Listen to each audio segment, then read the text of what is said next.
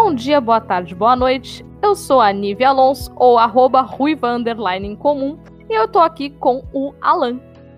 Você está aqui comigo que agora tem Instagram também, Nívia. Passei pro nível 2 da internet, então me sigam nas redes sociais, arroba Alan Katselides. Gente, eu queria dizer que, que, a volta do Alan à vida social é, é um mérito que é parcialmente é parcialmente dele, é parcialmente meu e parcialmente de vocês que ouvem aí querem falar com a gente. O Alan voltou por vocês. Exato, exato. Que o pessoal falava comigo na live, falava, poxa, mas já acabou, tem que tem que encontrar esse pessoal.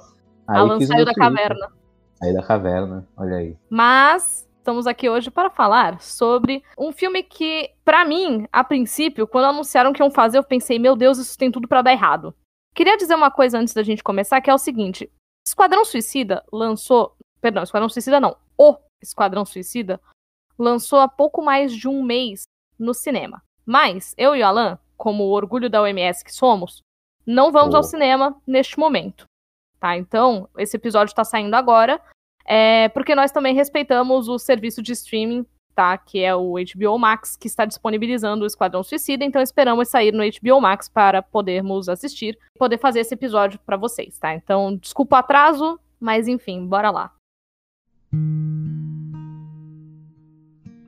Era uma vez um grupo com os piores vilões da Terra e que já tinha dado errado da primeira vez e eu tinha toda a certeza de que ia dar errado de novo.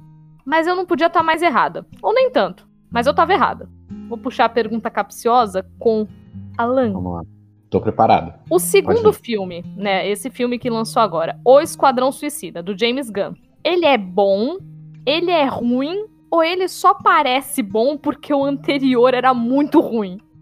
É, tá longe de ser um filme ruim. Na real, é um filme muito bom mesmo. Eu acho que ele tem uma identidade muito pessoal, assim, que super funciona. É, e lógico que não dá pra gente não comparar com o antigo. Né? Inclusive, rola muito essa pergunta, né? Dá pra eu assistir o Esquadrão Suicida sem assistir o Esquadrão Suicida? É muito difícil falar isso. É. Dá pra assistir o Esquadrão Suicida sem assistir o Esquadrão Suicida? Então, até dá, mas é interessante o que eu mais reparei, e é o maior desafio desse tipo de filme, é quando você tem muitos protagonistas, muitos personagens principais, entre aspas, né? É, é o desenvolvimento deles que fica complicado com um pouco, com pouco tempo de tela para cada um, né? Uhum. É, e geralmente quando rola esses filmes de super equipe, você tem o filme solo dos personagens antes, né, que funcionam como um, um, um desenvolvimento prévio desses personagens para quando eles finalmente se encontram e trabalham juntos. E não é o caso do Esquadrão Suicida, né? A única coisa que você tem antes é o filme do Esquadrão Suicida e a personagem da, da Alequina, né? Que, que é da Harley Dando Quinn. escoliose para Margot Robbie. Dando escoliose pra Margot Robbie. Que é Assim, nem tanto, viu? Falar pra você que ela não, não roubou tanto a cena pra mim.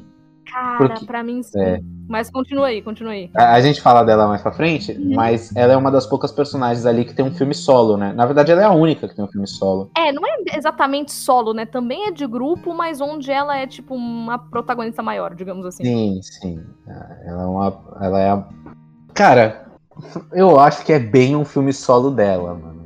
Pode. Tudo bem que né, se chama o, o Birds of Prey, uhum. mas ela é a protagonista desse filme. Do, do é, Birds porque of Prey. tinha um, um, subtítulo, né? Arlequina e sua emancipação fantabulosa. É lógico, sim. É porque realmente o personagem ele é carismático. É, a personagem é carismática. Mas, e, e aí a, a, Warner, né, que já tem esse histórico de ser super caça-níquel, uhum. é, ia despejar toda a atenção nela, né? E acabou que, real, assim, é escoliosa porque ela carrega esse, esse o carisma do filme, né, nas costas. Não no caso do Esquadrão Suicida. Para mim, quem rouba a cena é o Idris Elba. Ah, eu achei que você ia falar que era o Nanaui. Não, Nanaui em nossos corações. Funcionou demais, mas não, Coisa acho boa. que o Idris Elba é. O Idris Elba. Não, vou eu quero retificar minha frase. Não Quem é rouba a cena. Não, é a Hatcatcher 2. Ela ah, é tá. fantástica. Uhum. Ela tem narcolepsia. Não, pra mim é o Idris Elba. Entre ela e o Idris Elba é o Idris Elba. Ah, não, os dois funcionam muito bem, né? Que eles têm um e relacionamento homem, ali. E homem, meus amigos, é o Idris não, Elba. É o Idris Elba, tá bom, vai. o Idris Elba. Realmente, para mim, ele é o grande protagonista do filme. Ele que rouba a cena de tudo que ele aparece, ele é incrível. Mais que todos ali, mas Sim. qualquer um dos, dos, dos, seis, cinco, dez, doze, são ah, muitos. Ah, não sei. Ele, ele tem um plot que é sério o tempo todo, né? É, ele, ele tem uma carga emocional que, valo, que dá uma seriedade pro filme que, que dá essa, esse equilíbrio entre o humor, né? E é. essa, essa Eu carga. acho que é, é, no personagem do Idris Elba que dá para se segurar em, em vários aspectos. Porque assim, eu tenho um problema. Um probleminha com a galhofa, tá? Não é que.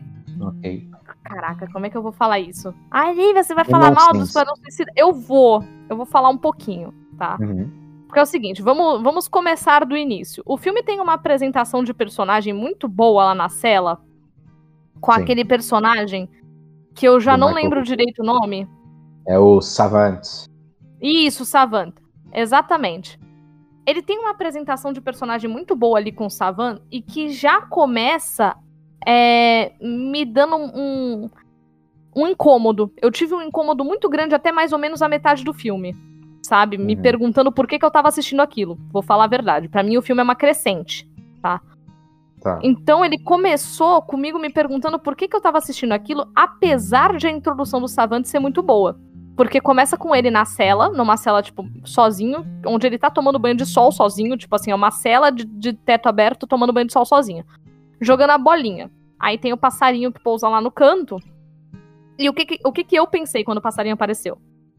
É, eu pensei que talvez fosse o momento de criar um, um, um, bound, né? Uma empatia entre aquele personagem que tá preso e o público que tá aqui em casa. Então eu pensei que esse passarinho fosse dar um momento de humanidade pro personagem. E eu tava completamente errada, que ele pega a bolinha, joga de um, de um ângulo muito louco e mata o passarinho, tá? Spoiler, uhum. o passarinho morreu. a primeira morte do filme é a mais traumatizante. Caraca, mano. pra mim foi, cara, pra mim foi. Passarinho Só que aí, passarinho, na, nossa, suavemente, né, cantando a musiquinha ali pro presidiário, mas não, é isso. Mas o Savan, ele tá ali se mostrando um, um personagem que ele, ele, é interessante, porque ali você viu ele matar um passarinho com a bolinha, né? É, e passarinho, para quem já tentou pegar passarinho, passarinho é um bicho rápido. Então, a gente tem o, o, Savan ali, né? E falam ali que a, que a hora dele chegou. E a hora dele, no caso, era para entrar pro Esquadrão Suicida. Não era uma sentença de morte. Quer dizer, Sim. meio que era. meio que era. É, caso a gente não tenha avisado antes, porque no caso a gente não avisou antes, mas se você tá aqui, você, imagino que você já saiba. Esse episódio tem spoiler pra caralho. Porque qualquer Sim. coisa que se comente sobre o Esquadrão Suicida é meio que spoiler. Não, não tem como falar muito do filme sem dar spoiler.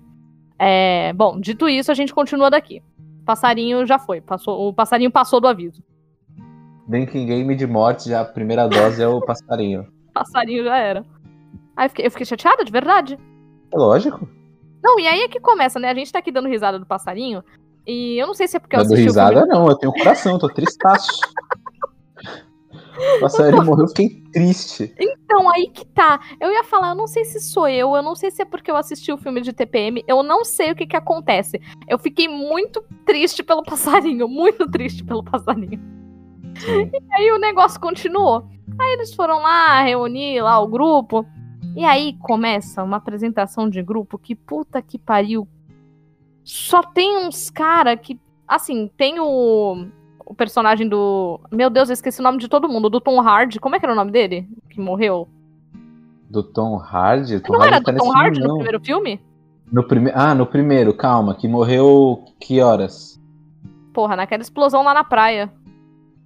Não, no primeiro filme não tem praia, Nívia. Não, ô caceta, ele morreu no segundo no bagulho da praia. Peraí, Esquadrão Suicida. Peraí, não, eu vou precisar o, de listinha de personagem. O, o, o Boomerang? O Boomerang, puta que pariu. Não era é o Tom Hardy. Não era do Tom Hardy? Então eu sou idiota. Não.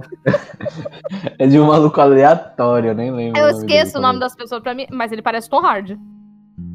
Pode. É, tem não, hein, nível. Tom Hardy tá mais conservadinho. Ai, cara, pra mim ele parece Tom Hardy, foda-se. Deixa eu ver aqui. É, eu vou precisar de lista de personagens, gente. Eu vou, vou ficar é devendo. porque ele é australiano, é o Jay Courtney. Cara, pra mim parece o Tom Hardy, foda-se. Caralho, o nível ele não parece o Tom Hardy nem. Cara, pra mim parece. Ele tá mais pro. Ele parece mais o. Qual é aquele maluco do Pineapple Express? Caralho, Nívia, a gente tá muito ruim com o nome. Eu tô velho. muito ruim de nome hoje. Eu tô, eu tô procurando lista de personagem aqui e não achei, olha só. O Wikipedia não tem lista de personagem. Tô triste. Você só prova pro nosso público que a gente realmente não trabalha com pauta, né? Não, a gente não gente tem não trabalha, nem dos nomes. a gente não trabalha com pauta. A gente vai na cara e na coragem e com os nossos corações. Caraca, sim, mas eu, eu queria realmente a lista dos personagens. Puta. Você não achou? É, não, calma aí. Esse personagem que está sendo reprisado, que é o Capitão Boomerang, é, ele é, é um que, tipo, já apareceu no primeiro filme, que era um filme condenado, né? Sim. É, inclusive, eu vou defender um pouquinho, não muito, tá? Um pouquinho. Hum. O Coringa do Jared Leto em algum momento. Mas não é muito também pra não ficar bom. feio pra mim. Não, é um Vindo de você, tendencioso. Eu sei, eu sei. Não, eu sei. Mas assim, à como. Pra não ficar feio, pra não ficar feio exatamente, eu não vou defender muito, mas vamos lá. A gente tem é, o Capitão Boomerang. A gente tem naquele, naquela salinha, eu acho que de relevante, só o Savan e o Capitão Boomerang mesmo. Né? Porque tá o resto. falando que o Doninha não é relevante. né, Então, eu vou chegar lá. Eu vou chegar lá. Aí tem a Mongal, que é Sim. aquela menina laranja. Tem o Sim. Doninha. velho? Que é da mesma espécie da Estelar, pra quem não. Ah, mentira. É. Ai, que puta que. Bom, vamos Ela lá. é laranja, a Estelar é laranja, gente. Ah, Mongal, não Doninha. Eu tô tipo, gente, não. o que, que você tá falando? Os machos da espécie são tudo cagado? O que que tá acontecendo? Não, pô, eu tava falando da Mongal, que é laranja, pô. não, a Mongal dava pra esperar. Tudo bem, tudo bem. É. Galera ficou puta que fizeram a Estelar Negra e. Pô, gente, ela é laranja dos quadrinhos. Porra, tá galera? É, é meio que irrelevante a cor da pele da atriz. Exato. O personagem é laranja, mas enfim. Mas, Mas a caracterização da Mongal foi bem feita. Bem legal. Não, foi, foi, eu gostei, eu gostei. Então, e a gente tem essa coisa que é o Doninha. Sim. Tá. É, O Doninha é outra coisa que ficou me incomodando demais. É, ele matou sete crianças. Se ele não tivesse te incomodado. O pior é que não foi nem por isso. Olha que frase terrível, não foi nem por isso. Eu vou te falar que o Doninha, tipo assim, antes de eu saber que ele matou sete crianças, Hum. ele já tava me incomodando demais, mas, tipo assim, a existência de- desse personagem tava me incomodando. A, a presença dele ali, porque ele, ele é muito escroto. Ok, essa foi a melhor palavra mesmo pra descrever o Doninha. Só que, cara, aí que, aí que tá. Ele é um personagem muito escroto. Ele, ele parece um, um boneco de pano velho e caquete. Aham, Enrugado, caiu na água, ficou. Então, aí que tá, aí que tá. Aí começa o filme, tá, tem a missão, chega a Arlequina, a Arlequina tem lá um baldezinho com o Capitão Boomerang, pá, bonitinho. Da hora, da hora. Sim. Aí começa o desembarque na praia. Maluco. Eles pulam lá do, do helicóptero e eu já tava pensando, né, pra que molhar os caras que estão tudo com arma, ao invés de deixar os caras na praia? Mas tudo bem, tudo bem. Não, tem a- uma explicação lógica. Pra não fazer a UE. Não, o, o, o, o exército monitora, né? Eles têm que cair Tudo bem. enviar. tudo bem. Pô, isso é 101 de, de Mas guerrinha. caralho, coloca um barquinho na água, sei lá. Bom, Ah, não, foda-se. realmente. Podia ter o barquinho, podia ter o barquinho. É, então, mas aí, foda-se. E nessa parte eu ainda tava muito incomodada. Aí vai a Doninha, que é um personagem todo capenga. É, e, e- e ele é propositalmente assim, sabe? Porque eu, é, eu tenho muitos elogios à direção de arte do filme, então eu sei que o Doninha ele é propositalmente assim, ele não é ridículo porque não deu, não deu certo. Eu sei- Eu sei que ele é assim. Bom, aí vamos lá. Aí o Doninha se joga na água pra ir pra praia. Que desespero que me deu essa cena do Doninha na água. E ela me incomoda de, um- de um jeito. Eu, eu- Alan, você pode não, não concordar se você quiser. Mas ela me incomoda Não. muito porque ela nitidamente tá ali pra ser um alívio cômico. E não funcionou pra mim. Ela só me deu muita aflição. Tá. Tu teve isso também ou, ou- ou só eu? Tipo assim, você pode não ter achado engraçado, mas você teve essa aflição toda ou meio que fui só eu? Então, é porque o Doninha, ele é um dos poucos. Assim, tem vários elementos do filme que são piada, né? Sim. E o Doninha, ele é claramente. Todos os aspectos dele são uma piada. Sim. E eu já- então eu já esperava algo nesse sentido. Não, é, Sim, Então- pra mim tava evidente que ele ia morrer, ponto. Sim, mas, mas eu digo, a piada dele se afogar faz sentido porque, para mim, o que completa a piada é a galera no, no QG falando assim, porra, ninguém conferiu se o, que o Doninha não sabia nadar, sabe? Aí a, a Amanda Waller fica puta. É... Ah, Então, então para mim, é uma, é uma piada bem construída e e, que tem algo a dizer. e funciona. Eu não, não tive esse incômodo tão grande. Putz, Eu tive, eu não sei, cara, se é. Cara, eu não sei, eu não sei se é porque eu tenho gato.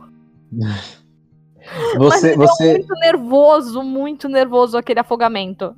é, você teve uma conexão emocional ali com o Doninha, realmente. Não, não, não, não, não fala assim pra mim. Você ele é achou ele escroto, mas você teve um carinho por ele, você não aceitou quando ele morreu. um carinho, é que ele é um personagem que ele é tão escroto que eu, naquele contexto de Esquadrão Suicida, ia falar, gente, pelo amor de Deus, não coloque isso aqui no, no- no avião comigo, que eu vou morrer pra salvar essa porcaria, sabe?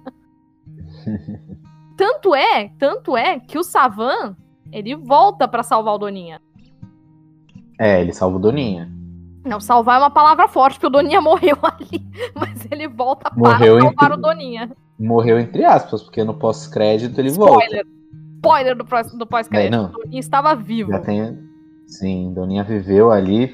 Vai saber se não foi tudo um plano dele. É, E o Foi. Doninha não, não é super elaborado, né? Nossa senhora, que terror. Mas eu gosto, assim, tipo, mostrar que os personagens são descartáveis. é, eu acho que brinca muito com um lance que tinha muito no Game of Thrones. E agora eu vou comparar Suicide Squad com Game of Thrones. Por quê? Coragem. Que é a, é a subversão da expectativa.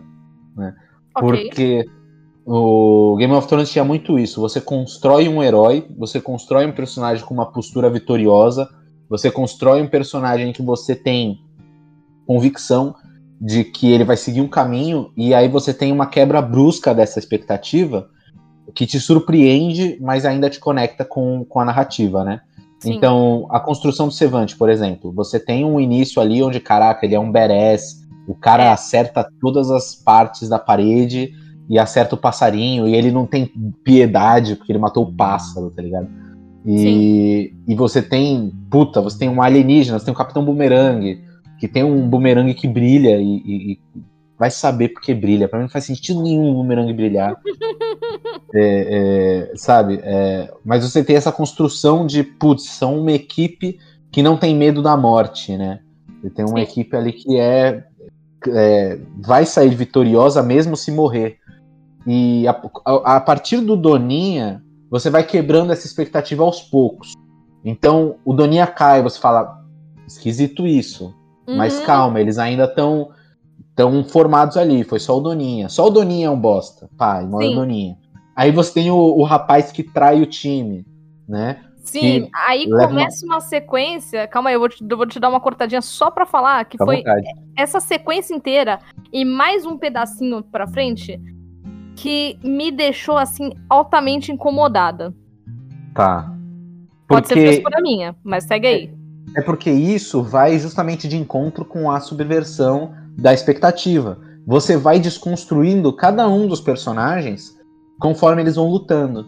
Então você descredibiliza todos eles para finalmente no final da batalha você descredibilizar o Sevante, que você esperava que fosse um cara imbatível e ele é um covarde, sabe? Ele, ele vai totalmente contra aquilo que foi construído durante o, o, o começo do filme, né? Durante toda a introdução do filme. E em contrapartida, você tem uma construção inversa dessa expectativa com os heróis do segundo time, que são o verdadeiro Esquadrão Suicida. Você começa com o Bloodsport, né, que é o sanguinário, que é o Idris Elba, limpando uma privada, tirando Sim. chiclete do chão, sendo esculachado pela filha, pra finalmente no final do filme ter aquela aquela construção mais heróica. Então, eu acho que o propósito dessa, dessa bagunça no começo e dessa piada do, do Doninha era justamente isso, de falar assim, olha, todos os personagens que você acha que são foda são bostas, e todos É. os personagens que você acha que são bostas são foda. Né? Então, Tirando a Arlequina, que é sempre maravilhosa o tempo todo. Mas assim, eu tive é, um problema com, com esse começo, e pra mim o filme é uma crescente por isso, porque eu fiquei quase até a metade muito incomodada com, com ele. É, não é exatamente o, o freak show, não é exatamente esse, esse banho de sangue que tem ali no começo. Tá. Mas eu não sei, cara, me incomodou assim. De um jeito que outros, outros banhos de sangue de cinema não me incomodaram. Eu, começa na morte do Doninha, que ela é uma morte muito agoniante. Ok. Eu acho que eu acho que é isso, sabe? Eu acho que as mortes, elas não são só mortes por mortes. Eu acho que elas são agoniantes pra mim. Eu acho que foi, foi isso que me pegou um pouco.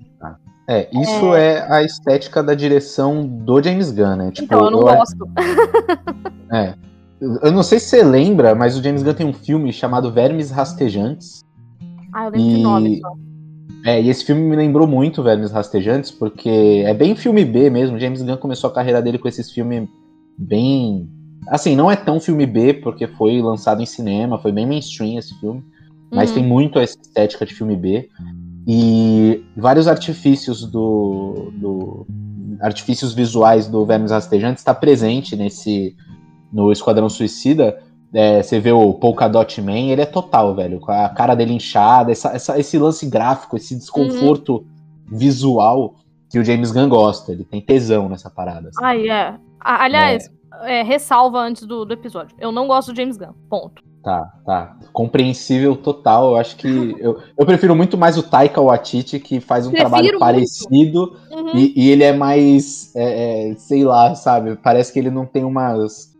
é, é, é, sei lá, uns fetiches visuais assim É. que o James Gunn tem. O Taika não tem e consegue fazer um trabalho muito semelhante e, e- e bem feito. assim. E melhor. É, nossa, muito, muito boa essa comparação, porque eu muito prefiro o Taika. É, eu Uhum. não consigo falar sobre o nome dele sem, sem engasgar, gente. Desculpa. Eu muito prefiro o Waititi. Waititi. Que. Tatiti! O Aika Tatiti. Meu Deus. Eu vou cogitar cortar essa parte. Não, não, deixa aí, deixa aí. Ai, Deus. Coloca uma, É. Vírgula- uma Taika- vírgula sonora aqui e volta a falar sério. Então, mas o, vou colocar meu óculos, tá ligado? Mas o Aham. Taika, ele inclusive tá no filme, né? A participação dele é muito boa. Então, eu tive a impressão de que eu vi ele ali. E eu fiquei, não, não pode ser, porque ele tem contato Era com a ele, Marvel.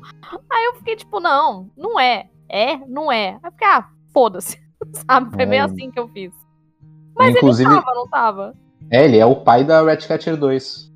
É, então é isso mesmo. É, Olha, eu tava certa. É ele mesmo.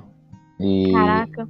e aí depois a gente toca no, no assunto que ele é um personagem muito importante, porque o coração do filme, o coração sério do filme, é Uhum. basicamente Daddy Issues, né? É, é. É, é isso. Tanto da, da, da guria, né, da Redcatcher, quanto do, do é Blood, Blood, Blood o quê? Meu Deus do céu, Bloodsport. É meio que de todos, assim. O, o Polka Dot Man é que é com a mãe dele, tá ligado? Mas. Ai, é, calma aí que esse é outro que eu quero falar depois também, que me incomodou muito, muito. Sim. É, vamos, vamos finalizar essa, esse conceito do, do, do desconforto do começo, aí depois a gente toca nesse assunto, que tem bastante Vamos. coisa do, do Vamos. Daddy Issues, Mommy Issues, assim, que eu acho que. Sim, Que é mas eu vou falar uma coisa que é o seguinte: o desconforto final dessa cena da praia, ele tem algo de poético. Vou, vou falar sobre. Ó, olha só onde é que eu vou chegar, meu Deus do céu. Eu continuo não gostando do James Gunn. Ok. Mas essa, essa cena da praia ela tem um, um- um final que é o seguinte: qual foi o começo do Savan que a gente falou? Ah, é verdade, ele matou o passarinho. Qual é o final do Savan? Passarinho comeu ele. Passarinho comendo a, cabeça estourada do Savan. Então eu acho que isso tem algo de Rei Leão. Sabe? É um ciclo sem fim. É o ciclo sem fim, total. Como é que é? Somos todos, somos todos terra, Passarinho. né? Somos todos passarinhos. passarinho. Um dia a gente come, no outro dia a gente é comido. É, é isso aí realmente. Não, mas falando sério, eu, eu achei isso que tem. Eu achei que isso tem um, um quesinho de poético, mas eu não acho que tenha sido assim. Eu acho que o James Gunn tem. tem tá, tá, travei aqui. Que o James Gunn tenha colocado isso no filme como. como piadinha. Tipo assim, ah, tá vendo? Ele matou passarinho e aqui tem um passarinho comendo os restos dele, sabe? Uhum. Pra mim, para mim, a gente entra nessa coisa do nessa coisa cíclica do que é belo, do que é grotesco e de, de como essas coisas se consomem, de como o belo se torna grotesco e assim por diante, como o belo pode vir do grotesco, enfim. É, pra, pra mim, né, essa leitura é, é- é minha, mas eu acho que o, o James Gunn não fez nessa intenção. Eu acho que ele fez mais pela, pela gracinha mesmo. Tá. É, então, eu, eu discordo porque levando em consideração esse lance da subversão da expectativa, é um ciclo fechadinho, entendeu? Pode Você começa o passarinho morrendo, aí eu, é, sabe, tipo, aí o passarinho comendo, Uhum. é justamente falando o que você esperava daquele matador de passarinho. Caralho, eu acabei de lembrar, citar- acabei de citar Skylab. o que você esperava do matador de passarinho, no fim das contas, é, é aquele. Ele virou, sabe, aquela comida de passarinho, que é, é- é- eu acho que é esse conceito da expectativa. Você não esperava que no fim das contas ele fosse comido pelo passarinho, sabe? E eu acho que esse, é- é- essa representação de, olha só, de virar pro público e falar assim: você esperava um filme onde os personagens são heróicos? Você veio ver o filme errado. Entendeu? Então, é, e aí depois ele passa toda a parte boa do filme me provando que eu tava errado de novo. Exa tá entendendo? É.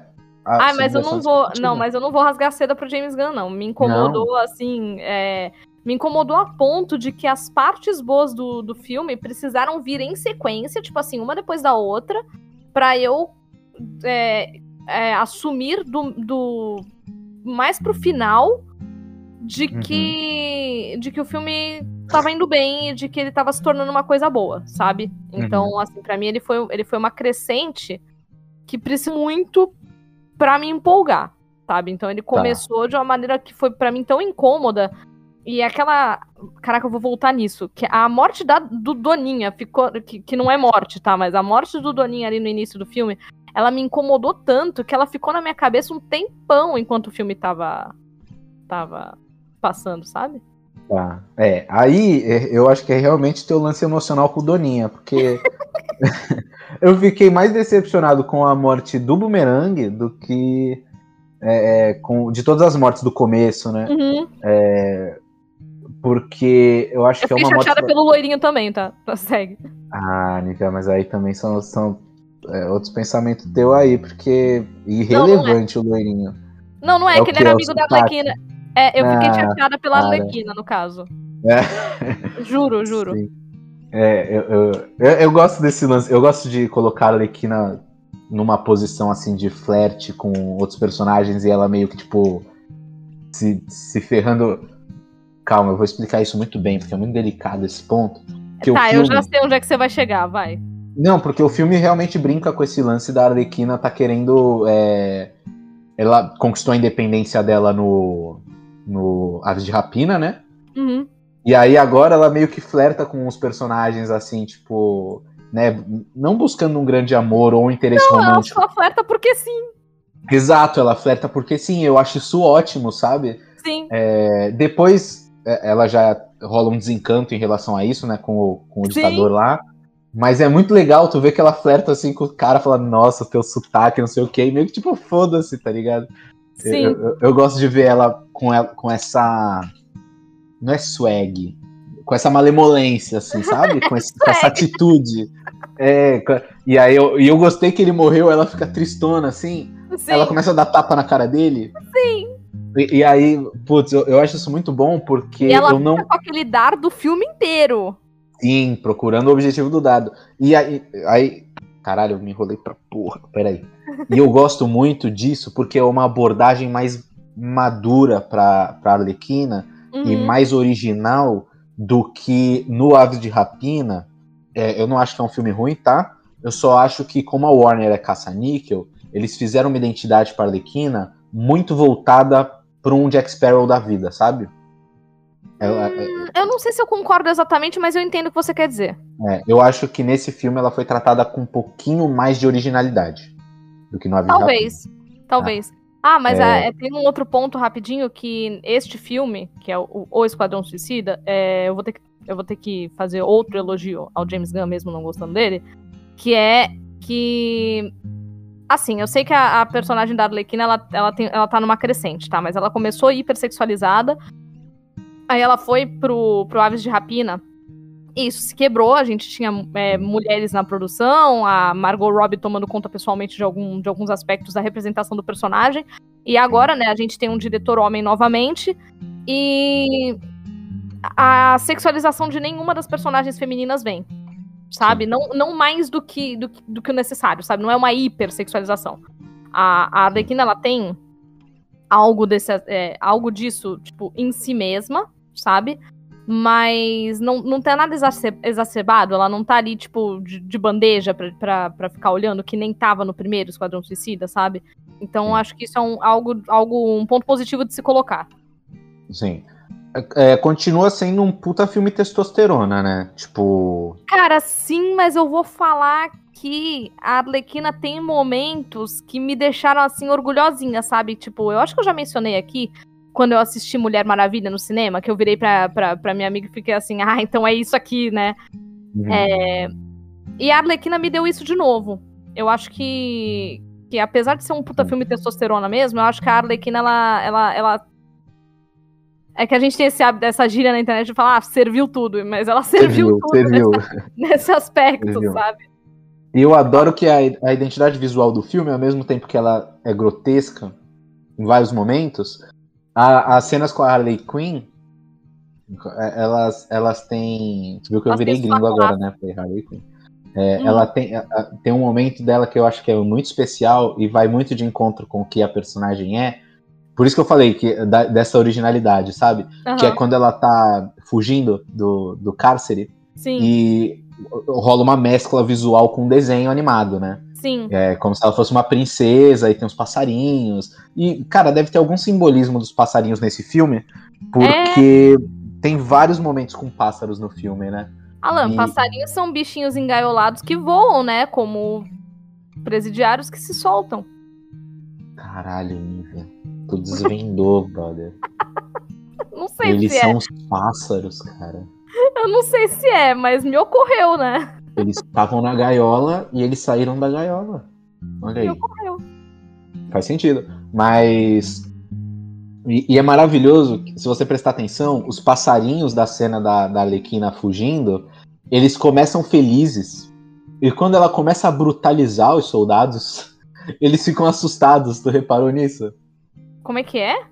É, os passarinhos que estão seguindo ela. E eu gosto muito que me lembra muito Looney Tunes, essa, essa, a, a identidade da, da Arlequina nesse filme. Sim. É, por isso que me incomoda no Aves de Rapina ela me lembrar tanto Jack Sparrow e não me lembrar tanto o. o, o qual é o nome desse coelho desgraçado? Pernalonga? O Pernalonga, é isso. E. Qual o nome desse coelho desgraçado? me quebrou muito. Mas então, ela, ela, ela, matando os guardas com, com a lança, né? Sim. Com o dardo. E ela fura eles, rasga eles, e aí os passarinhos, eles se escondem atrás de uma mureta, assim. E eles ficam tipo, caralho, eu não esperava que ela fizesse isso. Sim. E, eu acho maravilhoso, assim. E eu, eu gosto que aquilo, você olha e pensa assim, nossa, nada a ver com a identidade visual do filme mas tem tudo a ver com a personalidade da Arlequina, do fato de que talvez ela esteja vendo o mundo daquela maneira. Sim, sim. E eu gostei é muito. muito. E assim, se eu vou ver um filme desse, vá, é um filme que, que ele, ele, ele, ele abraça a galhofa. Aliás, eu acho que esse é, é outro ponto, tá? Eu não gosto muito de galhofa, mas. Mas o primeiro filme, eu acho que um dos muitos erros dele é se levar a sério demais. Sim. Ao passo que o segundo, ele assumiu a galhofa, então a gente já espera isso, e eu acho que isso é uma. É, isso provoca uma leitura melhor do segundo filme do que do primeiro. E é muito engraçado que o primeiro filme ele tem um, um senso de urgência Sim. muito mais pesado e muito mais fantasioso, né? Você uhum. tem um poderio. Você tem o raio, o, o, o, o, raio azul no céu, né? Que é clássico desses filmes uhum. de, de, de, grande escala. É, você tem a ameaça mundial, você tem aquela ameaça né, global, salvar o mundo, né? Sim. No primeiro filme, e o primeiro filme tenta se levar muito a sério. Nesse, você tem uma ameaça local, você tem objetivos mesquinhos, uhum. você tem um, um uma tipo um, né, como é que eu posso dizer assim, não um exército, né, uma milícia. Você Sim. tem uma milícia a ser combatida, né? É, é, então você tem algo muito mais pé no chão e muito mais é, é, verídico do que toda aquela fantasia do primeiro filme. E esse mesmo tendo todo esse background mais pé no chão, o filme não se leva a sério, ele se permite ser uma parada super no sense, né? E, e é, Uhum. é muito bom, assim. Por isso que eu, respondendo a pergunta do começo, eu acho que esse filme é muito bom. Justamente porque ele tem essas, essas permissões e essas liberdades que dão mais originalidade pro filme. Uhum. Pra mim, ele vai se tornando muito bom. Mas. É, porque você traumatizou com o começo. Com Doninha. É, essa, a tua expectativa foi tão contorcida que você ficou traumatizada. Tá bom, Alan. É, não, olha só, você teve Ah. a mesma experiência. Eu vou falar porque essa experiência que você teve agora é o que eu tive na luta do Montanha com o, o, o Víbora. Né? Hum. Ninguém esperava que a cabeça do Pedro Pascal fosse virar gelatina. Entendeu? Não, eu não esperava, mas, tipo assim, não me traumatizou pelo resto da série. Ah, me traumatizou. O que? Todo episódio eu passava assim, caramba, E o Oberin, hein? o, o Oberyn. Tá entendendo? E o Urso Chegou- Virou a, virou a. Teve uma temporada, acho que é a sexta temporada, que o cartaz, ou a sétima temporada, eram vários rostos na parede, né? Sim. E aí você vê que nem a produção de Game of Thrones esqueceu o Oberyn, porque tem a cara do Oberyn lá. No- na sétima temporada. Aí você fala assim, caralho, o Oberyn vai voltar. Não, né? assim, eu vou te falar, o Oberin, ele ficou fazendo falta pra mim é, depois, que, depois que aquilo tudo aconteceu. Assim, pra sempre ele ficou, ficou fiquei chateada. Mas. Também porque fizeram merda com o Dorne, né? Então, Ai, fizeram, né? Mas aí, tipo assim. É. A, a morte do, do Oberyn em si, tipo assim. é- é- ficou na minha cabeça mais por, por burrice do Oberyn, tipo assim, ah. é, não- é burrice do Oberyn, sabe? Ele era um showman. Talvez eu fizesse a mesma Sim. coisa que ele, sabe? Talvez eu morresse Hélio, igual. foi o Hélio, exato. Não, talvez eu morresse igual. Mas, puta, o Doninha depois ficou, tipo, ficou uma aflição em mim, sabe? Tipo, acho que acho que foi um afogamento muito demorado no, no filme, sabe? Não é um negócio, tipo assim, ah, mostrou um pouquinho, cortou, tá morto. Ele Sim. ficou se debatendo, sabe? Isso me dá Sim. nervoso. Ah, mas Nívia, pô, o barulhinho que ele faz é muito Ah, engraçado. Terror, não! Tadinho! É. Mas isso me leva a, a pensar no seguinte também, uma pequena. Não é uma reclamação, mas é um ponto Hum. a se pensar, porque quando a gente pensa nesse lance de, é, de dar tempo para desenvolver os personagens, Uhum. eu, eu sempre pensei é, no ponto de vista de ver o filme de forma isolada. Por exemplo, eu pensei muito. Eu tentei chamar minha mãe para ver o filme, né? Acabou que ela não conseguiu ver comigo. Tá É, não conseguiu porque não deu tempo para ela, ela tinha coisas para fazer. Ah, não conseguiu porque ela Aí- ficou traumatizada pelo Doninha, né? Fala. Não, ela não, ela não teve tempo. Aí eu pensei assim, pô, vou chamar minha mãe pra ver e tal. Quando eu comecei a ver, eu já percebi que é um filme que minha mãe não ia conseguir ver, porque ela não ia entender vários aspectos do filme. O primeiro, esses esse, esse filme é um filme, entre aspas, que segue a- a- o padrão do filme de herói. É um Sim. filme da DC, é um filme colorido, então, pum, é um filme de herói, entre aspas. Você tem vilões ali. Em momento nenhum você trabalha a vilania deles. Não. Você, a uni- o único momento que você que o filme te lembra que eles são vilões é quando eles estão presos, lógico, mas quando ele pega no Doninho e fala, ó, ele matou sete crianças. É, Aí você É. fala, putz, ele é um vilão. Eu acho que a expectativa do, do que o filme queria construir com essa, com essa frase era de tipo assim, ele vai se arrombar afogado, é pra você bater palma, entendeu? Tipo, ele é um pau no cu, não é pra você gostar dele. cara, Ao mesmo eu- tempo, aí é que tá. Eu, eu, eu mesma não gostava dele, tá? Eu só fiquei muito aflita com aquilo. Sim, mas, mas o lance é esse, tipo assim, ao mesmo tempo, você tem um bicho que ele é. é- é- como é que eu posso dizer? É, você consegue gerar uma empatia por ele porque ele é uma doninha. Ele é um bicho engraçado. Ele é um bicho, entre aspas, fofo, mesmo sendo feio. Ele é um bicho. tá? Inclusive, quero fazer, fazer um apelo aqui. Animais feios também são fofos. Concordo. Então, e aí você tem o Doninha, tipo assim, pô, vou comprar um pop Funko do Doninha. Ele matou sete crianças. né? Tem esse lance, assim, pra, eu acho que esse- esses, é- essas brincadeiras morais que o filme faz são interessantes. Mas voltando ao ponto da onde eu queria chegar. é, você tem esse, essa falta de caracterizar esses personagens como vilões fazendo atos heróicos, porque você não tem essa construção você tem mais construções heróicas dos personagens do que vilani vilanescas, né? Sim. É, E, e- calma aí que eu vou chegar num ponto interessante. É, E al- o- alguns personagens que têm mais background, porque tiveram filmes anteriores, é, por exemplo, o Boomerang e a, a Arlequina, você consegue entender um pouco mais quem eles eram, né? É, não Uhum. sei se o filme deveria ter usado algum artifício visual para mostrar essa vilania desses personagens, porque o primeiro filme tenta fazer isso e falha miseravelmente, falha. né? É, mas eu senti um pouco de falta disso, dessa compreensão de que eu estou torcendo por vilões, sabe? Não, não, me, não me traz essa sensação. Pra mim é um filme que ainda tá dentro dos padrões de um filme de herói. Pra mim todos os personagens são heróicos. Eles não estão. Eu sinceramente acho que eles, tirando o pacificador, é, não estão. Nenhum deles está dentro do padrão anti-herói, sabe? Pra mim, o Bloodsport é herói. A Arlequin, a a Arlequina. Mano, eu tô, é, é foda, eu misturo. Eu falo Arlequina e Arlequina. Eu acho que isso tem a ver não com a representação do personagem, porque eu acho que eles estão direitinho no papel do anti-herói. Eu acho que isso tem a ver com a distorção do papel do herói que tem acontecido na mídia há alguns anos.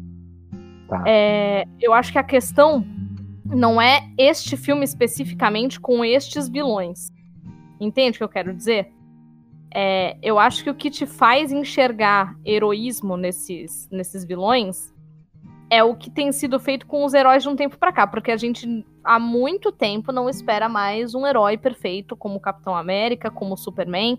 A gente não quer esses caras, esses caras são chatos. A gente quer o- Ah. o- as pessoas que lidam com, di- com dilemas morais. E quando as pessoas Sim. lidam com dilemas morais, elas podem tomar atitudes que são moralmente reprováveis, mas que dentro de um contexto fazem sentido. Então, por exemplo, a Arlequina fez uma chacina pra fugir da prisão. Só que pode. Sabe? Então a gente coloca, ah, pode. Um herói não faria uma, uma chacina pra fugir de uma prisão. Então, mas, é, mas aí tá um ponto é, que é o seguinte: ela mata os soldados do exército, que são os Minions, né? São os jaquetas vermelhas lá que estão pra morrer. É, agora, é, se a Alequina, por exemplo, torturasse ou, ou, ou ferisse alguém inocente, sabe? E não se importasse com isso. Eu não sei dizer, assim. Eu só sei que esses personagens, eles estão numa posição muito heróica, porque Aí a gente já pode entrar no, no, no ponto do Daddy Issues, que é o grande coração do filme. Sim, e que, Que é apresentado pra gente logo depois desse, dessa galhofa toda. Sim, é... Então você tem personagens que estão passando por problemas muito. é, como é que eu posso dizer? Eu tô Reais. muito gringo, né? Relatable, que aí seria. Palpáveis. é, não, não. é, de fácil identificação. Sim, palpáveis. É palpável significa Não, isso? palpável não é exatamente de fácil identificação, mas é que você consegue sentir, você consegue, tipo. é, Isso, sabe, você conseguiria ponto- tocar esse problema. É. Isso, você se coloca no ponto de vista do personagem, né? E aí você tem é, uma profundidade muito interessante, e eu acho que foi um artifício legal do filme ter feito isso, de colocar os personagens com o mesmo problema. Todos os personagens têm o mesmo problema, que são problemas sobre como eles foram criados e para que que eles foram criados. Uhum. Esse é o grande ponto de todos os personagens, menos a Harley Quinn, que já teve tua- o- o- o- esse passado explorado em outros filmes, né? Que também Mas- é pra quê e por quem ela foi criada. É, mais ou menos, né? Porque eu acho que o relacionamento dela com o Coringa, no começo, tem aquele lance dela, enfim, manipulação, etc. Não, não foi uma criação paterna, assim, sabe? Não, não foi, mas aí, partindo do princípio de pai como uma boa pessoa. Não, como assim? Nem todo pai é bom. O meu é, Não, o seu eu é, mas o eu meu pode não. Não, eu tô. É, a gente não sabe, né? Isso não foi explorado, mas eu digo, tipo, o, o lance dos traumas da, da Alequina e pra construção dela como personagem anti-heróica, né? Tipo, Hum. é, não foi uma criação paterna, foi algo mais. Então, mas tu não acha que ela coloca o Coringa numa posição meio paterna, no sentido de. Caramba. É. É, Pudim, é- ela chamar ele de Purim é quase um daddy também, né? Não, Daddy's Little Monster, porra. É. Tá bom, vai, eu vou. Então vamos partir desse princípio. Mas você pega o Pacificador, o Bloodsport, a Hatcatcher, o Polkadot Man. São quatro personagens que precisam de uma, de, de uma profundidade, porque o Nanaue não precisa, né? O Nanaue foda-se. Ah, não, não é... fala assim. Fala não, assim, ele era um personagem tá sozinho, ele também tem os daddy issues dele. Ele não tem amor, ele não tem amigos. O que, que ele tem? Ah, inclusive, falam que ele é descendente de um deus é, antigo, É, uma espécie né? de deus, porque ele é o tubarão rei, né? É, então, é, tecnicamente ele tem ali daddy issues, sim. Então. É. Mas, é, é, é, assim, é que tentando colocar todos os personagens no mesmo patamar de exploração, né? É legal porque um personagem complementa o outro. Então, por exemplo, quando eles é, dialogam no ônibus, e a Ratcatcher começa a falar sobre o pai dela, e aí o, Bloodsport fala do pai dele, e o, o Pacificador fala do pai dele, é, e aí depois o Polkadot Man fala da mãe dele, né? É, e aí uma, uma, é, uma construção de personagem constrói automaticamente o outro. Né? Uhum. Né? Então você acaba construindo todos os personagens numa personalidade só. Então eu é. acho que foi uma, uma busca, uma, uma escolha de roteiro muito bem feita, que é uma, foi uma solução para explorar tantos personagens em tão pouco tempo. Mas se a gente for, for cavando muito fundo, a gente vai chegar à conclusão de que o bound entre os personagens novamente foi o nome dela é Marta. É, quase isso mesmo. Só que bem feito. Queria saber o nome da mãe do Polkadot Man, né? É Marta, certeza que é Marta. É. Imagina se no final, quando eles estão lutando com, a, com o Starro, ele vira e fala, tá vendo ali? É a Marta. Aí, nossa, aí eu ia ficar arrepiado. Nossa, ia ser muito Aí eu ia levantar e bater palma. Tá maluco. Eu, não, caraca, eu ia aceitar. Eu ia aceitar. Putz, eu ia achar engraçado. Total, cara. Mas é uma piada arriscada. Da... É, é só pros, pros Snyderversers, né? Só pros Snydette. Caraca, é, é uma piada arriscada, mas eu ia achar graça. É isso. Sim, sim. É, mas assim, cria-se esse bound do Daddy Issues. E no final das contas, se a gente forçar um pouquinho, todos os personagens sofrem de Daddy Issues. Sim. É, até a própria Arlequina, como eu disse, né, o Daddy's Little Monster deixa isso bem evidente. Sim. É, e a gente tem a construção de um filme sobre uma. Caramba, né? É sobre uma milícia local que é um problema, lidando com, outra, com outro problema que é o imperialismo americano. Sim. E eu acho isso. Assim, são problemas sérios, né? Eu acho bem relevante você colocar um, um, uma questão dessas é, num filme dessa forma. Tanto é que no final, a, que eles falam, ah, mas tem essa coisa gigante que eu achei bem cutulesca, inclusive, o Starro. Uhum. É, ah, mas tem essa coisa gigante destruindo aí. A, é, era uma ilha, não sei, destruindo a cidade. É, e, a, e a é Amanda Waller fala. Ok, que nem, que nem a gente, né? E a gente, é, era Santos. É. Não, e a Amanda Waller fala: não, deixa aí. Um, tudo que vocês fizeram mais a desgraça de um, de um país latino só, são só pontos positivos. Sim. E aí eu fiquei, caralho. Sim. Aliás, me lembra de falar da Amanda Waller depois que eu quero falar um, um negócio sobre ela. Que ela mereceu aquela porrada, mas eu queria falar sobre aquilo. Tá. É, não, eu concordo muito com o que você está falando e eu acho legal que, tipo assim, eles tratam esse imperialismo americano de uma maneira é, sutil, é, não tão escarrado, porque eles lidam como piada por um tempo, né? Eles colocam os ditadores falando os Yankees e o caralho a quatro, e aí você fala, ah, eles estão tirando o sarro das, dos, da maneira como os, os, os, os latino-americanos é, é, veem os Estados Unidos, né? Sim. Só que da metade pro final, é, a partir do momento que o Peacemaker pega uma postura bem antagônica, né? Ali você tem, cara, a personificação do imperialismo americano na figura do Peacemaker. Sim, e quando ele sim. fala que ele, é, ele. Como é que é em português? Ele fala: I cherish peace at all my heart. É, eu celebro, eu celebro a paz com todo o meu coração. Não importa quantas crianças, quantos, quantos homens, mulheres e crianças eu tenho que matar. Ai, né? sim, sim. Então, é, isso é os Estados Unidos, cara. É, Só que é. eles celebram a paz de quem? A deles, né? A deles. A do bolso deles, ainda por cima, não é nem a deles, Exato, é a do é. Exato, então assim, é, eu gostei que o filme faz uma crítica disfarçada. Quem assiste o filme e não se importa com o, o, as críticas ao imperialismo americano do nosso ponto de vista, principalmente que nós somos latinos, né? Uhum, uhum. É, que a gente assiste um negócio e fala, olha aí, Estados Unidos, o caralho, não sei o quê. É, Uhum. é, é, né, passa despercebido, eu tenho certeza, e inclusive isso pode ser até meio preocupante, de que o, Peace- o Peacemaker ganhe uma notoriedade, assim como o Justiceiro, sabe? Aquela interpretação de ele não é uma ironia, ele é a figura da, da liberdade, o caralho. Então, e, né, eu e ele ganhou uma série solo e eu fiquei puto, porque eu não, não aguento esse personagem.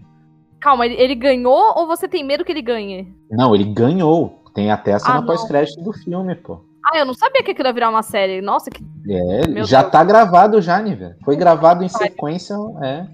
Então, vou te falar uma coisa. É, e aí a gente vai colocar uma coisa preocupante aí, porque quem é o Peacemaker?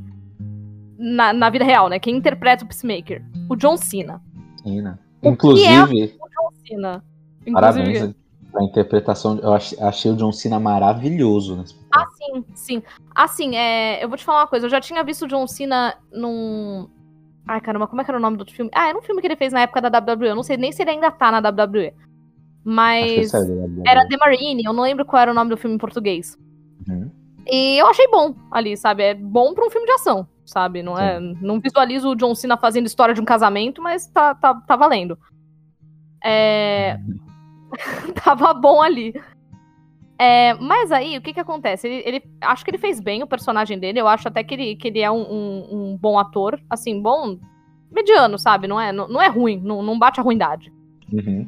É, e, e ok, mas quem é o John Cena? Tá? O John Cena é um cara que queria ser médico, depois Aham. se alistou como, como militar, foi militar por um bom tempo, e aí virou wrestler. Sim. Então ele tem essa carga militar dele. Ele sempre. É, ele sempre usou essa, essa linguagem visual. Ele batia continência pra bandeira dos Estados Unidos enquanto personagem da WWE. O John Cena da WWE é um personagem, certo? Sim.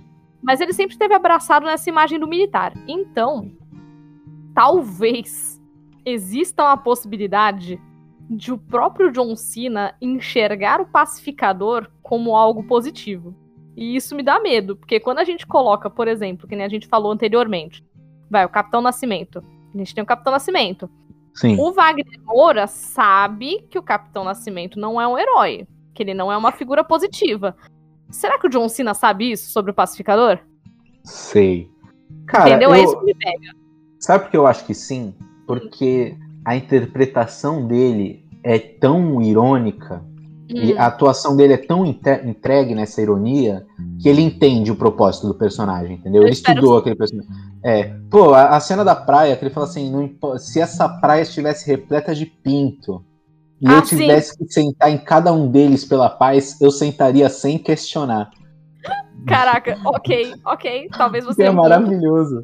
Não, o é John muito Cena bom. enxerga isso no personagem. Vou te falar, se o John Cena enxerga isso no personagem, aí ele me ganha. Sim. Ele me ganha.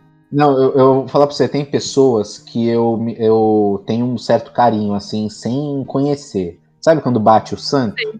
Sei. Aí eu não sei qual que é o ponto de vista moral de John Cena em relação à sociedade e tal.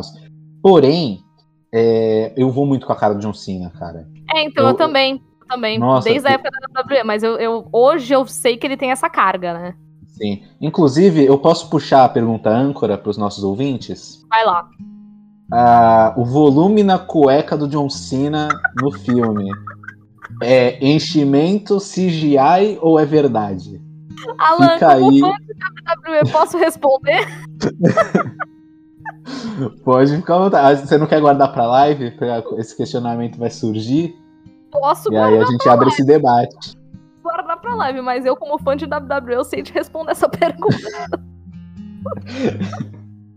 Caraca, Não, mas cara, é muito bom. Ele de eu vi cuequinha. muito do John Cena nessa vida. Ai, É, Deus do céu, a que ponto a gente chegou? A gente tá elogiando a atuação do John Cena. Aqui pinto chegamos, né, velho? Literalmente. Foi. Foi É. a que pinto chegamos. Estamos elogiando No a do atuação John do John Cena, a- as partes do John Cena. O que, que tá acontecendo? Bom, enfim. O que a Arlequina não sofreu de hipersexualização, o John Cena, o John Cena sofreu, né? Sim, mas tá na hora mesmo, tem que ir mais no frontal. Mais, vou levantar mais de novo essa bandeira do nu frontal masculino. Que, aliás, teve no Sim. filme, né? Um no frontal masculino. Teve, cara. Foi meio e- aquela cena. Foi, e, inclusive, essa é outra cena que brinca com a expectativa, que eles eliminaram os mocinhos Foi, de forma brutal e grotesca. foi. Isso foi outra Uhum. coisa que também ficou me incomodando. Por isso que eu Sim. falei que o filme me- ele me incomoda quase até a metade, porque aí também. Aí Sim. também foi me dando agonia. Aliás, a agonia dessa cena começou a aparecer quando tava aquela mina cozinhando, ela tava assobiando e o e mataram ela, não sei se foi o pacificador ou se foi o, o... Caramba, o Idris Elba, não lembro. Foi o pacificador com um dardo. Isso. Então, a, a mina tava cantando, cozinhando na moral e, e morreu, sabe? Aquilo. aquilo a- ali a cena começou a ficar estranha pra mim. Sim. Sabe? Eles estavam indo muito bem, tudo muito direitinho pra um bando de herói. Eu falei, hum, pra um bando de vilão, perdão. Aí eu falei, hum, tem algo de errado. É, Sabe? é de, é, é de novo esse lance de brincar com a, com a expectativa. E aí, ao mesmo tempo, é uma piada, porque a piada não é nada mais, nada menos do que isso, você brincar com a expectativa de alguém. Por isso que a piada do cachorro é tão boa. Porque um cachorro fala au. E aí o outro cachorro, você espera que ele diga o quê? Au. Au. Só que ele vira e fala, caralho, eu ia falar isso agora. Brincou com a sua expectativa, entendeu? É toda a construção da piada é essa. Ah, Então eu gosto. É, a do pintinho. Aí Você pode fazer com qualquer animal, né? Sim. Aí aí você pega assim, ah, o que, que o tucano falou? Porra, cheirei um pó, tá ligado? Caraca, Alan. Terror. Mas eu acho que esse é o lance, assim, tipo, o filme é uma grande. é uma piada de stand-up ali, e o James Gunn tem esse timing, sabe? Acho que o timing da- das piadas do filme funcionam bem. Eu acho que o coração do filme ser esse lance do Daddy Issues também é uma piada e que funciona bem. E. e, né, eu, acho que a- o entrosamento de- dessas duas vertentes, que é a, a vertente mais profunda do filme, que é o Daddy Issues, né? E essa vertente da expectativa e do timing da piada funcionam legal, assim. É, tá, eu vou concordar com você, mas eu vou te dizer que pra mim ele perde um pouco a mão nesse começo. É, é, não consegui. Ele ainda, com- pra mim, ele continua perdendo a mão um pouco no começo. E, e tudo bem, tudo bem. É, pode ser coisa minha. eu Não tô dizendo que o filme é ruim. Inclusive, é, é o que eu falei. Pra mim, ele é uma crescente e ele se torna bom. E pra mim, é, a cena que me fez, vai, eu tava assistindo o filme deitada, a cena que me fez levantar e ficar prestando atenção no filme, né, ficar sentada prestando atenção no filme, foi a Arlequina fugindo da cadeia. Sabe? Tá. Então, foi ali, porque pra mim aquilo é importante. É, e eu fico feliz que, que, apesar de todas essas críticas que eu fiz ao James Gunn, ele tenha reconhecido a importância de uma cena dessa pra Arlequina. Sim. Porque a- as meninas querem a, a Arlequina nessa posição de, de poder, sabe? Sim, sim. É, E- e ela tem. Uhum. E é isso. E é legal porque essa cena, ela, ela é muito. Assim, é difícil falar do meu ponto de vista de homem, mas. De, como é que é que o Fiuk fala? Eu não vou De conseguir homem falar. hétero. Homem hétero cis, e a gente tem que, que. Como é que é? Ah, eu não vou lembrar, não vou conseguir fazer essa referência. Mas eu comparo a, a cena da, da, da saída da, da Arlequina da prisão e ela encontrando a galera tentando resgatar ela, né? Com Hum, as cenas dos Vingadores, dos dois Vingadores, né? As cenas de empoderamento feminino, que. Tem muito um cheiro de, de, de aprove- se aproveitar do movimento, tá? Não, Só não tô falando que as cenas é, não tô falando que as cenas são ruins, é, gosto, é, e eu nem tenho que gostar ou deixar de gostar, porque eu, né, na minha posição de homem não, não é pra mim aquela cena, mas eu acho que a cena da Arlequina tem mais originalidade e mais identificação com a personagem, assim. Sim. Porque ela falando que pode voltar pra dentro pra eles resgatarem ela é maravilhoso, cara. Muito algo que eu faria. Mano, é muito bom, velho. Assim, o, o roteirista, eu tenho que depois ver se foi o James Gunn que escreveu essa, é, é, ou se ele teve um, um auxílio no roteiro. Geralmente, esses roteiros Sim. de filme grande são sempre com dois roteiristas ou três roteiristas, né? Mas quem bolou essa piada, cara? Não, foi Porra, muito, muito boa. boa. Fiquei demais com essa piada, porque, tipo assim, ai, ah, eu tava fazendo uma coisa para você. Não, calma, eu desfaço, você faz a coisa para mim. Não, e eu... A emoção no olhinho dela, sabe? Quando ela fala isso, eu volto. Sim, e o Idris Elba, tipo assim, escalando a paradinha assim, tendo mó trampo pra subir. Aí todo mundo para, olha pra ela e fala, gente, eu tô aqui, tá ligado? eu não preciso. É muito tipo, eu não preciso de vocês, sabe? Aí, porra, é foda. Que é um, uma cena de empoderamento muito bem construída, que vai desde é. o momento que ela escapa, toda a escapada dela, e aí esse timing da, da expectativa. Os caras estão fazendo um esquema para resgatar ela. Sim. E, não, e, e tem outra coisa dessa cena, né? É aquela coisa assim. É, eu não preciso mas eu quero. Uhum. Sabe? Então, tipo assim, ela não precisa de ninguém para fazer as coisas por ela. Mas ela vê como carinho. Ela, ela quer o carinho, sabe? Eu acho isso muito, muito necessário, porque as pessoas olham para aquela pessoa que é, que é fodona, que faz tudo sozinha, que não sei o quê, e ah, não, não, não, cria muito um vínculo com ela. Só que a Arlequina, puta, velho, ela é uma personagem carinhosa, sabe? Sim. Então, tipo assim, é, eu não preciso, mas eu quero algum, algum mimo, sabe? Sim, sim. E, e, é legal porque você sensibiliza um pouco esses personagens que sempre tem essa postura de, de invencibilidade, né? Uhum. É, aí você coloca eles em, com, com demonstrações de carinho entre eles. É. Sabe? Você não tem isso no Vingadores, por exemplo. Você não tem. Não a, tem. Você, você pega, sei lá, o, o relacionamento de carinho, assim, você tem Wanda e, e Visão. Né? Ok, é romântico. É romântico. Então já é diferente desse tipo de carinho. Mas Sim, você tem Natasha, assim, Natasha e Bruce, é romântico. É. Aí, não, você pega, vai, Natasha e, e, e o Gavião Arqueiro, o Clint. Você não tem uma demonstração desse tipo, de fragilidade entre eles. De pegar Sim. e dar um abraço. Não, eles só falam, não, nós somos amigos de muito tempo. Hum. Ai, ela se machucou, vou me vingar. Sabe? É. Não, não é isso. É tipo assim, é um abracinho, tá ligado? É o Rick Flag esfregando a pistola nas costas da, da Harley. Quinn. Tá ligado? Tipo, ó. Aí ele fala, tá tudo bem agora, tá tudo bem. Sim. É muito bom. É eles no bar, cara, se divertindo entre eles. Sim. Sabe? Ao é invés daquele socão que o Hulk dá no Thor, eu queria ver o Thor abraçando o Banner, entendeu? Exato, fazendo um carinho. Nem a cena da Natasha fazendo carinho na mão do Bruce para ele, do, do Hulk para ele voltar a ser o Bruce é tão carinhoso como é a Arlequina. Exato. Agora a Arlequina abraçando o Rick Flag, tipo, não tem é, sex appeal nenhum, não tem nenhum tipo de. de é, é, puramente uma amizade, um carinho de conforto que Sim. todos os personagens que tem ali seu daddy issues estão procurando, eles só querem um abraço. Não, e, e, vai mais, né? Vai mais do que isso. O. Caramba, eu fico esquecendo o nome dele, porque para mim ele é o Idris Elba, ponto. O, o Bloodsport. Bloodsport. O Bloodsport. E, o, e a menina, e a Redcatcher, lá pro, lá pro final, onde ela tá se esforçando para salvar ele e ele tá se esforçando para salvar ela, e tem aquele momento dos ratos, onde ele tá enfrentando um puta trauma, mas ela tá lá abraçada nele. Sim maluco, aquilo é, aquilo é, é carinho, sabe? Aquele Exato. carinho que você criou ali, sabe? Sim, não, e, e, tudo se conclui com o carinho no rato. É a última cena, né, do filme é, em si. É um carinho Ele no fazendo rato. carinho no rato, cara. Que tá pedindo um abraço desde o começo do filme. Toda hora aquele maldito rato com, a, com o bracinho levantado. Bonitinho. O Sebastian. Caraca, muito bom, muito bom, cara. Bonitinho o ratinho. Bonitinho o ratinho, porra. Eu nunca mais. Ai, nossa, inclusive eu vi um vídeo no Twitter, Nívia. Que ratinhos também? O maluco chuta o rato dentro do ônibus. Tu viu esse vídeo? Eu tô rindo disso? Eu não sei. Mano, depois desse filme é foda. Eu fiquei, eu, agora eu tenho muita dó de pássaro de rato.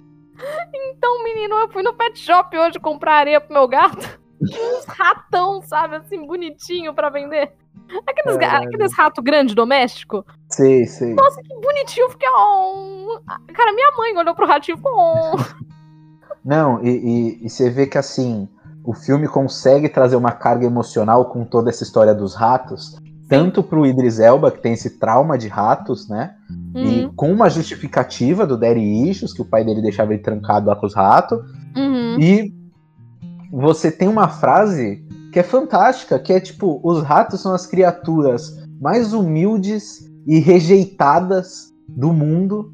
E se eles têm propósito, qualquer um de nós também tem. Às E vezes aí- o propósito é cozinhar. Tem o Ratatouille, né? Mas, puta, e aí a construção da cena é muito boa, toda aquela tsunami de ratos, a lá ratos em Nova York, assim. É. E, e- e a morte do Starro é super emotiva também, que ele fala Ai, que ele tava feliz olhando as estrelas, aí foi os vagabundos dos Estados Unidos aquilo, me pegaram, pegou, aquilo me pegou um pouco. Eu fiquei, gente, zoado, né, olha cara? isso aqui, gente. É foda. E, e, e é isso, o filme brinca com, essa, com, essa, com esse lance de herói, mocinho e vítima. Você tem, no final, os, os, o- os soldados todos são vítimas do Starro, mas o Starro era vítima dos soldados. E, e os bandidos, os criminosos, são vítimas dos seus pais e. e, e sabe? É, Sim. Porra, o filme brinca com isso e eu gosto dessa bagunça emocional que o filme cria. É bem legal. Sim, sim. É, eu gostei. Então, por isso que eu tô falando que o filme foi uma crescente. Ele começa me incomodando muito. E aí ele vai apresentando essas coisinhas. Uhum. E. Coisinha, coisinha, coisinha. De repente, uma coisona, que é o Starro. Sim. Que eu gostei também. É assim. Eu gostei de como esse vilão é colocado. Ele é colorido, ele combina com, com, com o filme. Uhum. Ele é ridículo, ele combina com o filme, só que ao mesmo tempo ele é cutulesco, o que é aterrorizante, porque eu não sei você, mas só de imaginar uma criatura daquele tamanho que solta esporos pela lateral do corpo e esses esporos te transformam, te, te transformam num zumbi, e zumbi é uma Sim. coisa que eu tenho pavor, eu tenho pavor de zumbi. Uhum. É, sei lá, aquilo pra mim é, é bem aterrorizante, é, é cutulesco o suficiente pra eu colocar o, o Starro não como uma coisa ridícula, mas como uma coisa sinistra. Sim. Sim. E o Starro sempre teve esse conceito ridículo e o filme tratou ele com muito respeito, assim. É, é. n- Não mudou nada da história dele, é exatamente aquilo. O propósito Uhum. dele é aquele. E, cara, construíram um personagem que você se identifica no final, assim, você fala, pô, a estrelinha do mar intergaláctica tá, tava de boa no espaço Uhum, e foi capturado, aí vem o lance do imperialismo. uhum. E, e é legal, eu gosto. É, eu queria comentar, porque esse lance do Starro me lembrou uma coisa, porque quando o Starro aparece, aparece grande na tela, né? É, Esquadrão Suicida contra Starro, Uhum. né? É, e é- essa é uma coisa que eu não gosto no filme. Ah, Então o quê? tenho- a, a coisa capitular?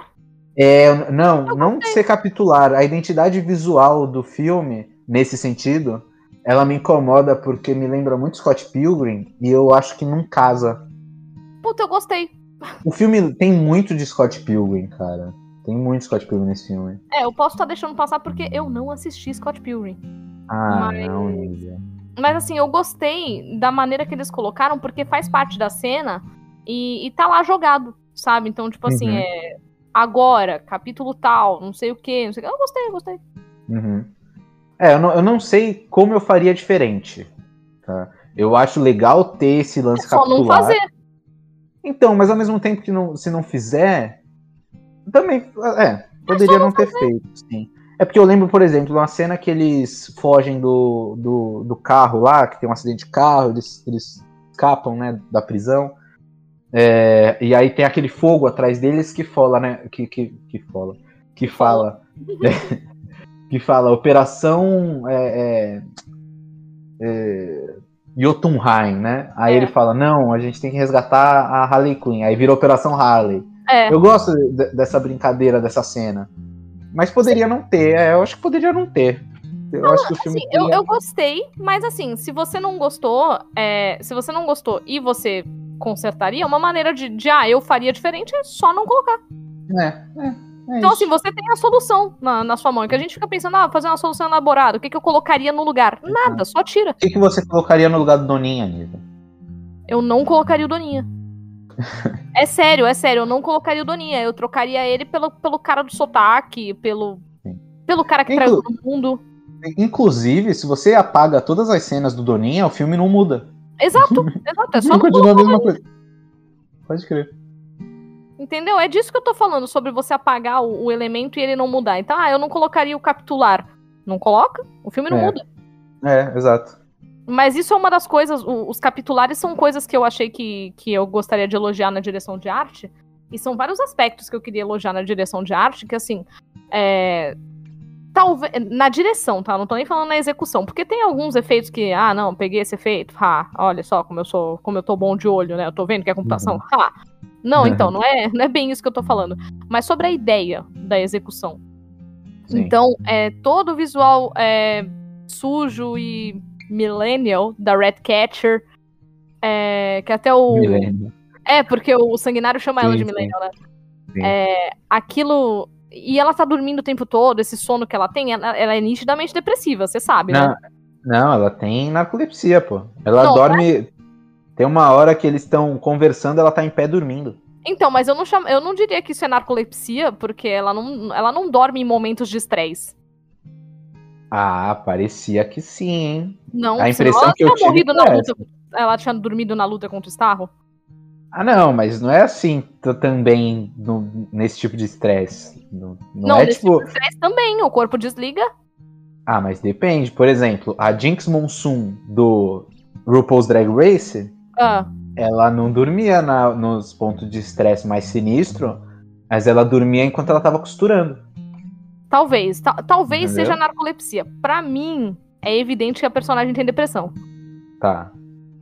O que pode ser uma coisa acompanhada da outra. Também É, não- pode não ser uma narcolepsia de origem da. É, a gente não é psicoterapeuta, né? Pra, Não, pra não saber. é.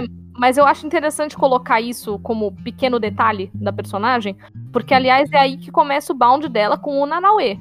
Ou Nanaue, eu acho que é Nanaue. Porque ele tá com fome, a guria tava dormindo, mexeu nela, não acordou, vou comer. Sim. É, no sentido gastronômico. E aí ele foi e, tipo assim, o ratinho vai lá e avisa. Ele avisa quem? O sanguinário? É, o É, ratinho avisa o sanguinário, é. Tanto que o sanguinário atira no, no, no Nanaue. Sim, sim. Sim.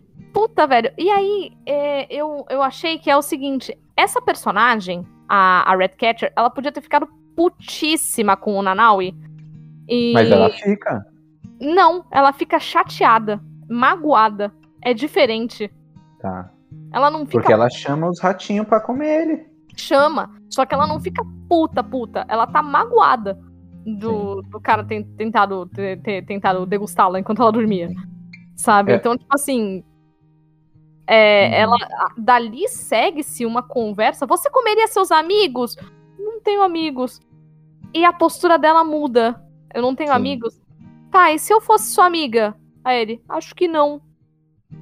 Pô, me pegou desprevenida ali, entendeu? Porque, porra, tu não era o tubarão rei?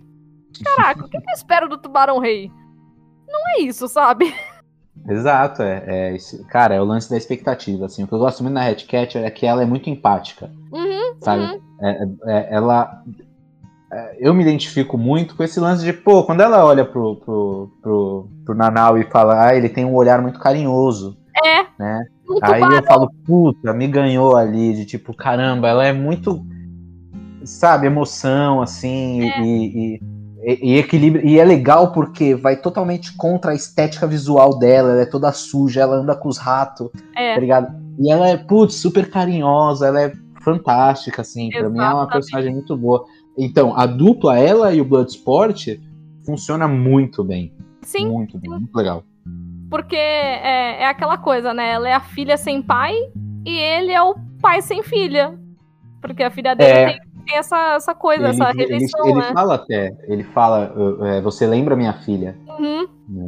E Sim. aí ele tem esse crescimento de paternidade, assim, dentro do filme, que no final é bem legal. Sim. Aliás, outra coisa que deixa evidente, Alan, que a gente tá falando de anti-heróis e não de heróis, é o final do Sanguinário. Porque ele aceita a proposta da Amanda Waller, é, Sim. que é uma. Assim, não é uma crítica que eu vou fazer, mas é uma motivação é, egoísta Sim, aceitar aquilo. sim. Tá? E não é, uma, não é uma reclamação, tá? Talvez eu também aceitasse o que a Sim. Amanda Waller propôs. Uhum, Mas sim. a gente sabe que é egoísta, né? Ele podia ter mudado o mundo com aquela informação de que os Estados Unidos estavam envolvidos naquilo, não sei o que, não sei o que lá. Uhum, sim. Então não, É. não vou criticar, mas é uma motivação egoísta. Sim, total. É, é que o Putin, eu, eu entendo muito a escolha dele. Qualquer né? um então, entende. realmente, é, acho que qualquer um no lugar dele faria a mesma coisa, menos o Rick Flag, mas o Rick Flag, e eu acho que o filme falhou em mostrar isso, Hum. é que o Rick Flag não tinha a- o detonador, né? Porque o Rick Flag, ele é um soldado, ele é Sim. encarregado de comandar aquela equipe, Sim. né? É, E eu acho que o filme não deixa isso muito claro. Por isso que eu falei, eu acho que dá pra você assistir o filme sem ter assistido o anterior, Mas mas ficam, ficam algumas lacunas, Uhum. né? É, então. algumas lacunas. Inclusive, Eu tive, tive algumas lacunas porque eu assisti o anterior enquanto eu estava internada com enxaqueca. Então eu não Caralho. lembro muito bem, mas eu lembro que ele era muito ruim. Eu ficar, nossa, meu Deus, alguém muda de canal, pelo Você amor tava de numa Deus. tortura. é, é, é. Caralho, velho, como é que tu saiu viva disso? Com Oh. ódio, com ódio. E, bom, a gente tem a Ratcatcher, que, conforme a gente falou, ela é muito empática. E por causa dessa empatia dela é que a gente vai saber qual é a do Nanaui. Porque Uhum. se não fosse por ela, a gente não ia saber qual é a do Nanaui, sinceramente. Porque ninguém falava com ele, ninguém liga pra ele. E tanto é que ninguém liga pra ele, que o pessoal plantou os explosivos, saiu andando, deixou ele lá. E foi assim que ele foi parar naquele, naquele aquarião lá no, no final do filme. Sim. É, a minha interpretação foi de que ele não entrava no elevador, assim, ele não cabia no elevador. Ah, não, eu acho que eles teriam feito humor com ele não caber no elevador. Todo mundo saiu e deixou ele lá. Ah, mas ia ser repetir a piada do Hulk, né? Ia, mas alguém se importa? Ah, a Warner se importa. Mas, Talvez, você tenha um ponto válido. sim. Mas o legal do Nanaui é que ele, ele não tem esse lance do daddy issues muito explícito, assim, mas ele tem esse lance da solidão, por ser quem Uhum. ele é, né? E pra Uhum. mim a cena mais triste, assim, do Nanaui, que, que eu mais penso, assim, caramba, é Já quando eles sei. vão pra festa, né? Ele, ele tá dentro do... Hum, Ele tá dentro da van, olha o que eu a pensei errado. Que cena tu pensou? Quando ele chega lá no aquarião, que ele vê os bichinhos, aí ele fica, ai, novos amigos burros. E aí ele fica todo feliz com os amiguinhos, depois o, o bagulho estoura e os amiguinhos vão tentar comer ele vivo. Eu pensei, meu Deus, ele vai morrer assim. Nossa, inclusive parece muito que ele morre, né? Mas aí depois te mostra a Harley tentando tirar os, os Sim, bichinhos. eu É fiquei, muito meu Deus, bom, ele vai morrer cara. assim, que traição, cara. E os bichinhos ali de graça, não tem, não tem porquê, ninguém explica esses Foi bichinhos. só pra machucar os meus sentimentos. Só pra dar esse. É. Hum. O James Gunn olhou. Tô comendo, gente. O James Gunn olhou, falou assim: Se eu machucar esse personagem, a ruiva que não gosta de mim vai ficar triste. Vou machucar esse personagem. E foi isso que aconteceu. Sim. Foi só pra me machucar especificamente. Uma certeza que eu tenho. Aí tem o Rick Flag, que ele já é um personagem que ele é construído do outro filme. Que eu Sim. confesso que eu não me lembro muito dele. Ele era ele é muito sal? mais interessante. então, eu achei ele muito mais interessante nesse filme. Uhum. É, no outro ele é bem sem sal, sim. Ah, então tá. É por isso que eu, que eu não me lembro. É. que mais? Gente... Ah, e o Bolinha. Tá, vamos falar do Bolinha. Polka o Dot Man. bolinha, cara, Man. Não gosto. Eu acho o ator, que agora eu esqueci o nome dele. Então, mas enfim, eu gosto dele, ele sempre faz uns, uns trabalhos meio excêntricos, assim, uns personagens meio excêntricos. E quando eu vi que tinha o Polka Dot Man, eu fui pesquisar sobre, eu falava assim, cara, é impossível você retratar esse personagem na, no live action, assim. Uhum. E, porra, ficou muito legal, assim. Não, muito assim, ficou feito. legal. Gosto. Não gosto. Porra, achei sensacional, né, velho? O a, a, a parada da mãe dele. É tipo assim, Bates. Então, mas ele lembra bastante. Ele, inclusive tem essa piada, chamam ele de Norman Bates Ah, não em determinado lembro. momento. Falou tem. Sim, e, é, e, e- Mas eu acho que era esse, essa estética que eles estavam buscando. E é muito legal esse artifício de roteiro de colocar a mãe dele Mas eu achei muito ridículo. maravilhoso, cara. E ela com as roupinhas dos personagens. E ela na festa, ele dançando e vendo todo mundo como se fosse a mãe dele. Ai, que horror. E, e- e o grande ápice, o clímax pra mim, que é a O mãe dele bichão. tamanho do Starro, assim, tipo, maravilhoso, cara. Não. Eu não consigo, não. E a construção da, a construção da expectativa, assim, de tipo, ele. Não, minha mãe sempre quis que eu fosse um super-herói. E aí ele comemora que ele virou um super-herói. E a mãe dele mata ele. Sim, cara. Puta, é foda demais, cara. Não, assim, eu não vou falar que é ruim, é só que eu não gostei. Porque pra mim era muita coisa incômoda num cara só. É, Sabe, não, realmente, assim, ele, ele, é, ele é um pouquinho. Ele beira em céu, né? Ah, cara, eu acho que. Ele, ele tem outro nível ali de desgaste emocional, de, de, de traumas que o Incel não tem, tá ligado? O Incel é um privilegiado arrombado. Ah, mas ele. Be... Não, peraí, peraí, peraí. O Incel é um privilegiado arrombado, então a gente tem que falar em algum momento sobre o filme do Coringa do Rockin' Phoenix, porque muita gente interpreta esse personagem como ódio aos incels. E eu não acho. Eu também não acho. Então, beleza, eu acho que, ficar devendo aqui o filme rola, do Coringa. Acho que rola de muito incel inter se interpretar naquela posição, mas é aí que tá o erro, entendeu? Sim. Tipo, ai, eu sou um incompreendido, eu sou um sei lá o que, e a sociedade tarará, Guaraná com rolha. E, cara, nada a ver, sabe? O Incel provavelmente tá lá de boa com seu PC Gamer de, de 3 tera, sabe? E, okay. nossa, eu sofro muito na minha vida. Ah, mano, vai tomando tu. Sabe? Alan, putaço. é, é, sabe o que? Eu, eu, eu, lógico, todo mundo tem muitos motivos pra odiar Incel, né? Mas um dos que mais me crinja é em céu monarquista, cara. E aí, aí eu fico bruxo. Eu fico Caraca. bruxo, é foda. Aí não tem como, mas enfim, voltando. Aí nós temos então o, o Norman Ai. Bates do, do, ah, é o Norman Bates, é. A gente tem o Norman Bates, que mais? Já falei do, do tudo que eu acho do Doninha, né? Ah, é o Pacificador. A gente, a gente elogiou pra caralho o John Cena e a gente só falou do Pacificador assim meio por alto. E eu acho que ele é isso, sabe? Ele é um personagem tão raso quanto o imperialismo, tanto, quanto o imperialismo americano. Sim. E, e ele tá aí pra Sim. isso, tá? Só não entendo essa, esse capacete dele que é uma cabeça de pinto, né? Mas é isso aí. Exato. É uma privada. É, é uma tampa de privada. É, é isso, entendeu? É. O pacificador é isso. É um, é um, um, um grande personagem fálico. Sim. Eu reitero que eu acho um desgaste você fazer uma série só para ele, com tantos outros personagens sim. muito mais interessantes. Sim, sim. Cara, eu assistiria uma série da Catcher fácil. Sabe? Sim. Nanaui tem que voltar. Uhum. Agora, Peacemaker, brother. Não só sei, de serviu... repente eles podem fazer uma coisa boa. Cara, o Peacemaker, as melhores cenas dele são as piadas de pinto dele e é isso, sabe? as piadas de pinto. Tem duas piadas de pinto, é a piada de quinta série, sabe? Caralho, Mas é isso que, o, que o imperialista americano é. Uma Sim. grande quinta série. Sim. Alan, nós somos governados no Brasil e no mundo por uma grande quinta série que se identificaria com o pacificador. Total. Então, assim, isso é bem frustrante, sabe? Sim. Isso é bem Muito. frustrante e tá faltando o Rick Flag. Sim. Tá faltando o Rick Flag, porque, sinceramente, sabe, é só isso mesmo. Sim. É, bom, essa é a equipe de, de desajustados que a gente tem. É, e a gente tem essa pessoa que, para mim, é mais desajustada ainda, que é a Amanda Waller.